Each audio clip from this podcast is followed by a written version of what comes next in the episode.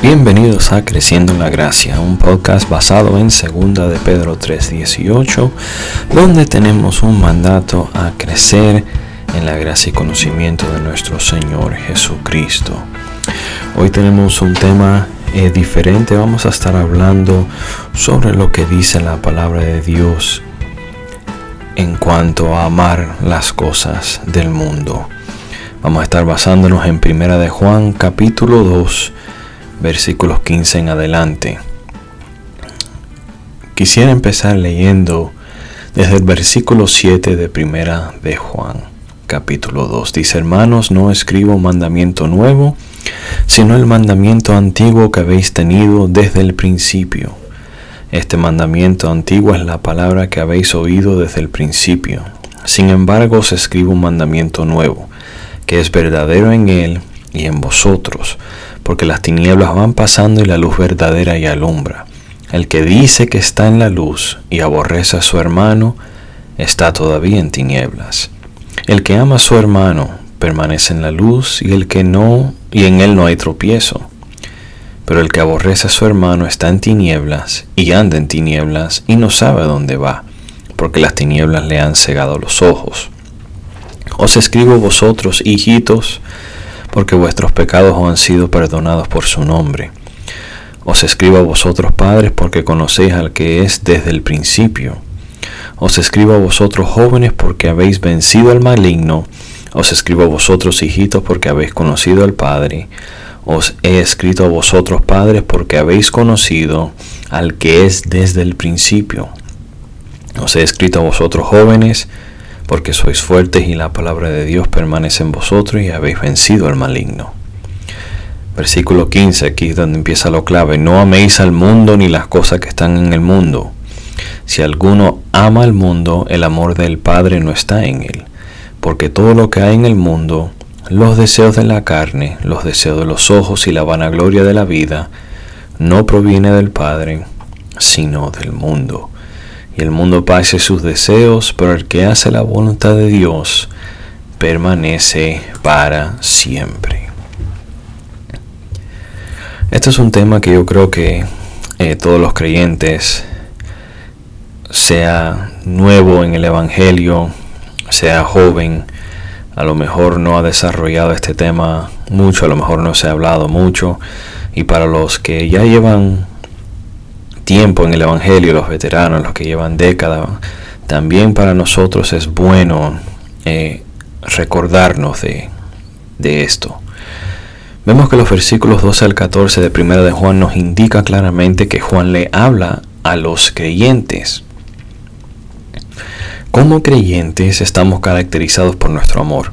Amamos a Dios porque Él es amor, dice la palabra, y nos amó primero. Amamos a Dios con toda nuestra mente, con todo nuestro corazón y con todas nuestras fuerzas, un mandamiento de Jesús. Somos llamados a amar a nuestro prójimo como a nosotros mismos. Somos llamados a amar a nuestros enemigos aún. Pero ahora leemos estos versículos y nos dicen que no debemos amar las cosas del mundo. El amor siempre se ha caracterizado como algo bueno. Creo que todos estamos de acuerdo en eso. Eh, se usa la palabra amor y aparenta que todos estamos de acuerdo en su significado. Pero el problema viene siendo que las culturas van cambiando con el tiempo, también con esto el significado de palabras y la manera en que son expresadas. La cultura de hoy, por ejemplo, cuando suelta la palabra amor, usa la palabra amor, eh, lo que hoy pasa por amor no es lo mismo que, por ejemplo, pasaba por amor como hace 50 años, de la manera que se describía, que se caracterizaba el amor, hoy en día no es igual a como se caracterizaba hace 50 años. Y hace 50 años lo que se decía ser amor no es lo mismo a lo que la Biblia dice que es amor. Al leer estos versículos, meditaba en ello y siendo confrontado aún también como creyente, y me puse a pensar y la realidad es que no creo que conozca ni, ni que exista un creyente que pueda decir que cumpla con primera de Juan 2.15 al pie de la letra. Lo que, mucho, lo que se ve mucho hoy es que hay creyentes que viven preocupados por vivir cómodamente. Quieren un trabajo que les pague más, por ejemplo, sin importarle que ese trabajo le, le va a quitar mucho tiempo, que ya no tendrá tiempo para buscar de Dios en oración y palabra. Es algo que la Biblia nos dice que debemos hacer con frecuencia. Estamos muy cansados, no queremos servir en la iglesia, no queremos servir en nuestra comunidad, por preocuparnos más por la comodidad. Eh, necesitamos una casa más grande porque tenemos cinco hijos y nuestra casa de tres cuartos y dos baños ya se siente apretada. Aunque estamos bien en esa casa, Necesitamos un carro más grande porque ya estamos muy apretados en el que tenemos, aunque todavía cabemos. Queremos más ropa, mejores zapatos, remodelar nuestra casa viejita, aunque la casa no tenga ningún problema. Queremos electrónicas nuevas y nos preocupamos aún más por donde nos vamos a ir de vacaciones que por nuestra vida espiritual. Y el mundo ha visto cómo somos que actuamos igual que ellos, que nos preocupamos por las mismas cosas que ellos, que queremos disfrutar de las mismas cosas que ellos. Y entonces ahora la palabra amor ha cambiado para acomodar eh, el pecado de ellos. Y por ejemplo la frase que se tira hoy, el amor es amor, no solo se ha vuelto popular, pero se ha vuelto como una realidad o una verdad en esta cultura, ya que la misma iglesia eh, o muchos en la iglesia han abrazado esa definición. Y el mundo cree que está bien porque nosotros como creyentes a lo mejor no estamos demostrando lo que es el verdadero amor, la diferencia, el amor de Cristo. Aquí Juan está hablando de esto porque era un problema en las iglesias en Asia Menor, específicamente en la de Éfeso, en las iglesias de Éfeso. Eh, primero de Juan lo podemos ver como un llamamiento a regresar a los fundamentos de la fe, y esto era por causa de falsos maestros que habían infectado las iglesias con corrientes filosóficas que condujo a muchas iglesias a abrazar falsa doctrina, pervirtiendo la enseñanza apostólica, porque Éfeso era uno de esos centros intelectuales del mundo en aquel entonces. Y Juan estaba viviendo lo que Pablo había predicho en Hechos 20, 28 al 31. Y esto me suena a lo que eh, se ve mucho hoy en día especialmente en las iglesias. Digo esto porque la Biblia nos dice claramente que no amemos las cosas del mundo y todos dicen que sí, que estamos atados, eh, que no estamos atados a esas cosas o que son eh, secundarias, pero sus estilos de vida demuestran algo diferente. Eh, muchos empiezan negocios porque quieren una mejor vida para su familia. trabajamos más para obtener mejores cosas, para obtener más comodidades.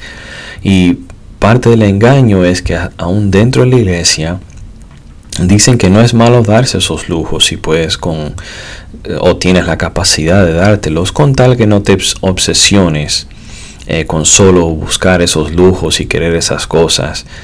Y aunque es verdad que podemos disfrutar de todo lo que Dios nos da y nos permite tener podemos disfrutar del labor de nuestras manos pero la realidad es que lo que se ve es esa búsqueda de la comodidad. Buscamos la comodidad primero y el servir y buscar a Dios de segundo y eso es lo que se ha convertido en un problema que no creo que aún los creyentes ya sepan diferenciar entre lo que es prioridad, entre lo que es una necesidad y un antojo. Y el amor es algo que proviene de Dios, pero la palabra nos está diciendo que aún el amor puede ser pecado. ¿Cómo puede el amor ser pecado? Bueno, primero si está dirigido hacia algo donde Dios no es glorificado. Yo puedo amar a mi familia, puedo amar a mi esposa, puedo amar a mis hijos e hijas, amar al prójimo, aún amar hasta mi enemigo. Y todo esto tiene algo en común y eso es que Dios es glorificado. En Efesios 5:21 hasta Efesios 6:4 vemos que el amor en el matrimonio refleja el amor y relación entre Cristo y su iglesia. Juan 13:35 Jesús mismo dijo que se amen los unos a los otros porque esa será la señal hacia el mundo que reflejamos a Jesús. El amor dirigido en estas maneras es bueno y es agradable a Dios.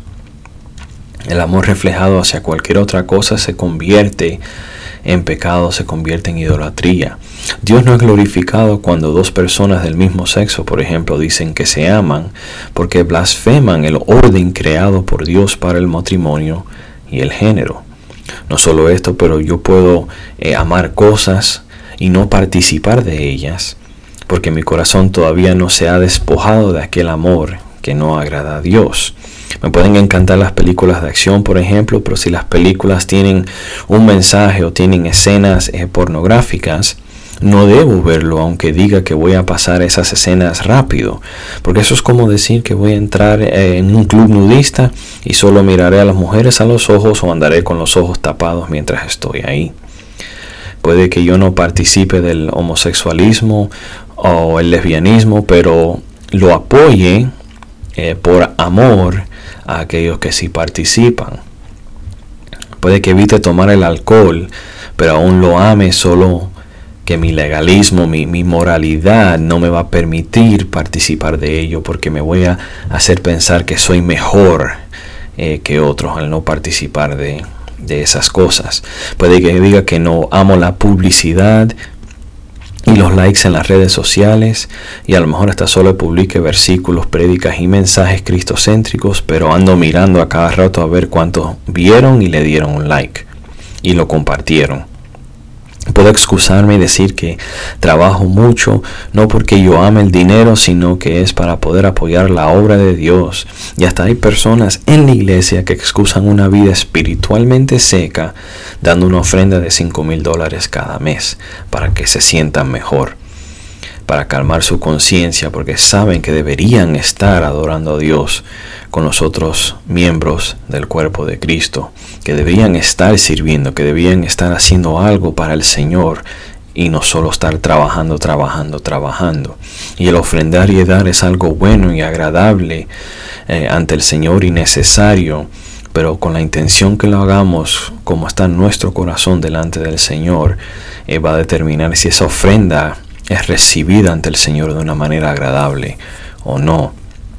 Entonces todo es el negocio, el trabajo, mi familia, mi salud mental, eh, mi salud física. Y Dios si acaso entra por ahí o le damos unos 5 a 10 minutos al día, leemos unos versículos de la palabra, eh, cual se nos va a olvidar en 5 minutos y ya estamos bien. Pero la palabra aquí no dice que no participes del mundo o que te asegures de darle un tiempo eh, a Dios por más mínimo que sea. No, lo que la palabra dice es que no ames las cosas del mundo. Buscar comodidad para mi familia está bien, pero en ese momento en que esa comodidad se convierte en un estorbo para mi vida espiritual, yo estoy fracasando. La cultura nos ha cambiado tanto que servir a Dios hasta para muchos se convierte en un fastidio y hasta un estorbo. Y es triste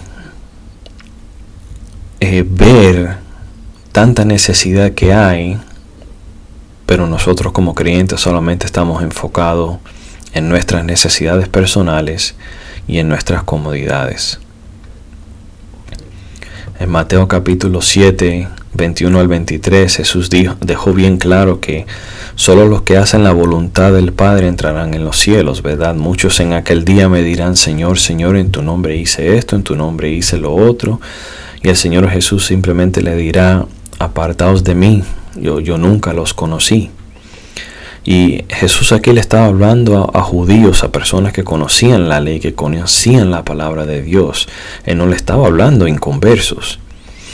Y en ese día habrá muchos que, creían que estaban bien, aún hasta a lo mejor que pensaban que estaban salvos en la voluntad de Dios, eh, servían a Dios, pero no le servían por amor, sino por amor a la publicidad, amor al reconocimiento, amor al dinero, amor a la reputación que obtuvieron a lo mejor de ser eh, profeta, evangelista, predicador, pastor, y sus corazones estaban lejos del Señor nosotros necesitamos entender algo y es que Dios es quien tiene o quien te da la capacidad para amarlo a Él. Él pone el querer como el hacer, como dice su palabra. Cual sea el amor que tengamos para el mundo, la única forma que eso va a morir es si peleas, si peleamos de rodillas día tras día, no tomando pastillas para la ansiedad, para la depresión, eh, no drogándonos con cosas que, liberen dopamina en el cerebro para cambiar el estado de ánimo. Eh, de esa manera solamente aislamos el problema por un tiempo, pero no lo estamos tratando directamente. Y esto me lleva a lo segundo. El amor al mundo nace de una fuente dentro de nosotros que no es de Dios. O sea, el amor es pecado cuando es dirigido hacia algo que no glorifica a Dios, pero también la fuente de donde nace nuestro amor. Si nuestro amor no está naciendo, ¿verdad? De, de Dios, si no viene y está dirigido hacia Dios, sino nace dentro de nosotros hacia cosas materiales, ya eso es un problema también. El versículo 16 de segunda de primera de Juan capítulo 2 ¿verdad? dice porque todo lo que hay en el mundo, los deseos de la carne, los deseos de los ojos y la vanagloria de la vida no proviene del Padre, sino proviene no proviene del Padre, sino del mundo. Entonces este versículo 16 nos da tres fuentes de donde nace el amor para el mundo. ¿verdad? Los de el deseo de la carne, de los ojos, la vanagloria de la vida. Y aquí el apóstol le dejaba saber a las iglesias que, por ejemplo, los antojos, ¿verdad? Deseos de la carne son esos antojos que satisfacen la carne. En las lujurias que deseamos porque lo vemos, eh, ¿verdad? Los deseos de los ojos. Y estas son las cosas que ahora se convierten en necesidades para, para nosotros ser satisfechos. Eh, con nuestra vida. Entonces ya no estoy satisfecho con lo que Dios me da, sino que día tras día quiero hacer y conseguir cosas que me hagan feliz. Y no quiero que se vayan al extremo con esto, porque yo, por ejemplo, puedo amar la música, eh, puedo amar ir a, la playa, eh, puedo amar compartir y reír con amistades.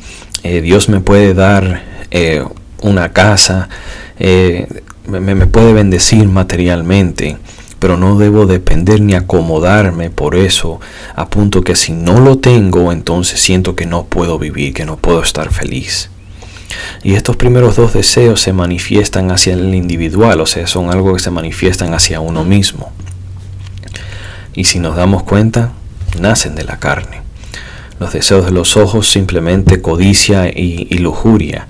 Veo que alguien tiene algo que me gusta y entonces en mi mente justifico y por qué yo no puedo tener eso si yo me lo merezco. Yo trabajo duro, hay que disfrutar también de la vida y cualquier otra excusa que, que uno eh, ponga en su mente para tratar de convencerse en querer obtener, adquirir algo. El tercero se manifiesta hacia el exterior, cuál es el orgullo, ¿verdad? La vanagloria de la vida. Puedo tener tanto amor por el prójimo que vaya y le predique el Evangelio y hasta le dé mi testimonio, pero a punto que lo exagero por querer provocar una, una emoción. Eh, puedo predicar la palabra y disertar lo que dice correctamente, pero amar tanto la publicidad que continúo hablando después, de, después que ya dije lo que tenía que decir. Puedo amar tanto la palabra de Dios pero mi orgullo busca en cada historia y cada pasaje como Dios eh, me puede o me va a bendecir. Yo mismo me convierto en el centro de la Biblia y no Cristo. Y Dios me puede bendecir materialmente, pero mi orgullo va a mencionar números exactos para que la persona se impresione y hasta le dé envidia. Y esto lleva a la conclusión de, de este tema, y es que el amor a las cosas del mundo nos entretiene y nos lleva a la perdición. El versículo, versículos 17 al 19 de Primera de Juan capítulo 2 dice, y el mundo pasa y sus deseos, pero el que hace la voluntad de Dios permanece para siempre. Aquí está, vemos que el apóstol está repitiendo lo mismo que Cristo dijo en los versículos que leímos en Mateo. Hijito, ya es el último tiempo. Y según vosotros oísteis que el anticristo viene, así ahora han surgido muchos anticristos, por esto conocemos que es el último tiempo. Salieron de nosotros, pero no eran de nosotros, porque si hubieran sido de nosotros, habrían permanecido con nosotros, pero salieron para que se manifestase que no todos son de nosotros. El amor a las cosas del mundo no produce frutos del Espíritu. ¿Cuál es la señal que el Espíritu Santo está en ti, está en mí? Eh, no produce frutos de salvación, ¿verdad? ¿Cuál es el arrepentimiento? Que significa darle la espalda al mundo y a sus deseos. Pero lo que sí lleva es a la perdición. Este versículo 19 nos demuestra que eh, algunos por amar las cosas del mundo, en este caso en, el de Éfeso pudo haber sido la, filosofía, las ideas eh, que estos falsos maestros llevaban, los llevó a una falsa doctrina y su estilo de vida acompañó esa filosofía. Se fueron y el apóstol Juan hace claro que estos nunca fueron salvos, estos amaban las cosas del mundo más que a Dios. Y hay personas en la iglesia que son, a lo mejor piensan que son salvos, pero en la realidad no lo son. Viven una vida preocupada más por las cosas del mundo que por las de Dios. Y se nota en su día a día. Y a lo mejor iniciaron bien esta carrera, pero fueron engañados, eh, pusieron sus cosas, sus miradas en las cosas del mundo, se desviaron. A lo mejor llegaron por un evangelio falso que se le predicó, un evangelio de prosperidad. Y aunque no estoy aquí juzgando a nadie, ni, ni su camino, ni condenando a nadie, porque el propósito de este mensaje es para que reflejemos y evitemos ser desviados eh, a tal punto que pensemos que estemos bien porque vamos a la iglesia y aún servimos, pero después nos encontramos en la lista de aquellos que dicen, Señor, en tu nombre hice tal cosa. Este tema es para examinar nuestra vida, examinar nuestros corazones, porque solo usted, igual que solo yo, sabemos si nuestro amor está siendo verdaderamente dirigido hacia Dios o está siendo dirigido hacia el mundo. Eh, urge, ¿verdad?, que hagamos cambios, eh, si es necesario pelear de rodilla, porque así es como los creyentes pelean, pelean de rodillas, clamándole al Señor que cambie, que quite lo que tenga que quitar, que nos ayude a soltar esas cosas del mundo que nos tiene entretenido, que nos atrae.